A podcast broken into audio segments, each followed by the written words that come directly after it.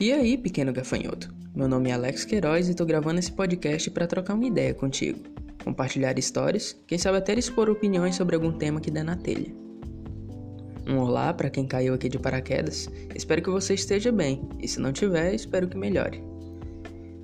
O tema que decidi abordar nesse primeiro episódio é sobre a minha história e sobre como eu não tenho controle nenhum sobre a minha vida.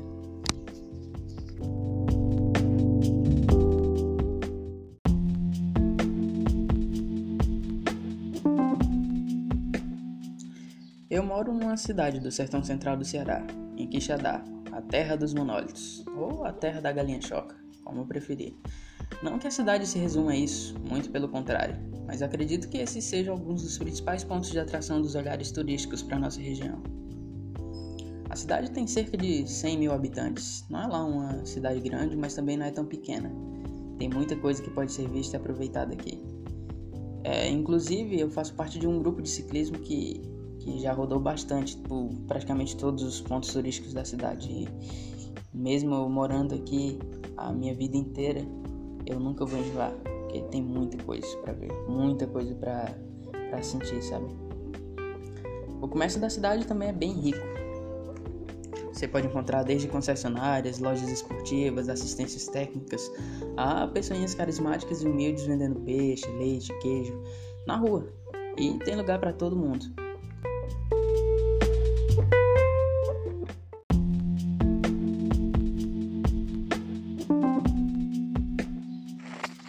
Saindo um pouco das descrições da minha morada, vou falar um pouco sobre mim agora. Ao longo da minha vida, que é até bem curta, 19 anos nem era para ser considerado vida ainda, porque nós dessa idade ainda estamos praticamente dando os primeiros passos na nossa jornada, engatinhando. Fui criado desde pequeno pela minha avó com os meus dois irmãos. Depois que cada um seguiu seu caminho, fiquei com ela, meu avô e dois primos. Meu irmão estudou bastante e se formou. Agora ele é professor e até é bem conhecido. Dá aulas de física e matemática. Não é lá a minha praia, mas respeito quem gosta. Minha irmã até que gostava de estudar, mas acabou não optando por esse meio acadêmico. A paixão dela, desde que me conheço por gente, sempre foi beleza, estilo, cabelos, maquiagem, unhas, etc, etc, etc. Depois de muita caminhada, ela abriu um salão e eu também sinto muito orgulho de assistir essa evolução.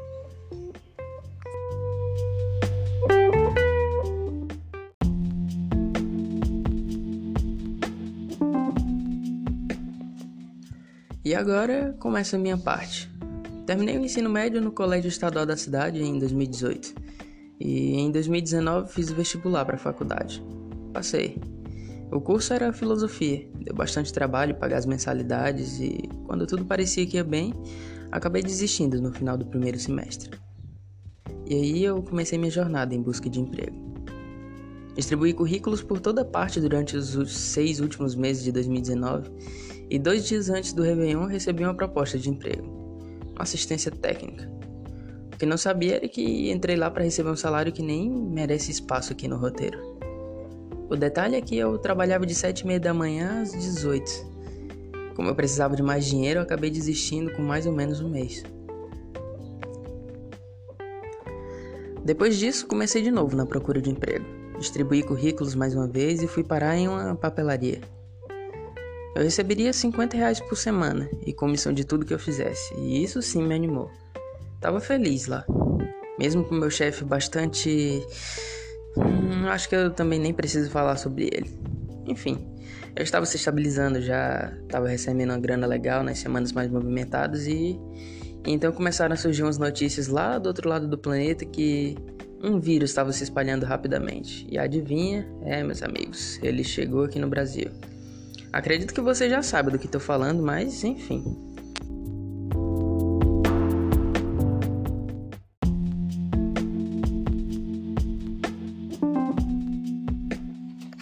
Ninguém na minha cidade estava dando credibilidade para o que as notícias falavam. Então aconteceu que provavelmente vai se tornar uma página nos livros de história nos próximos anos. O início da quarentena. E junto com a chegada dela foi embora o meu emprego e o emprego de muitos e muitos brasileiros. Depois disso tudo, nesse momento em que gravo esse podcast, eu tô com um projeto na cabeça. Para que eu não precise mais ficar procurando emprego, vou trabalhar para mim mesmo na minha própria empresa. E quem sabe sucessos e fracassos dessa empreitada rendam um novo episódio no futuro. Enfim, não vou ficar aqui enchendo linguiça. Para fechar com chave de ouro, eu gostaria de salientar que tem muita gente que passou e passa por muito mais dificuldades todos os dias e a essas pessoas eu deixo todo o meu respeito. Acredito que quando toda essa tempestade passar, novos caminhos vão surgir e novos sorrisos também.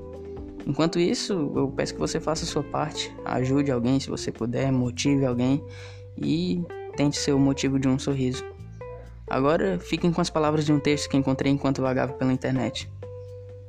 O melhor dia de nossas vidas é aquele que estamos vivendo, pois só no presente temos a possibilidade de consertar os erros do passado e a oportunidade de preparar um futuro melhor. Boa sorte e até o próximo episódio.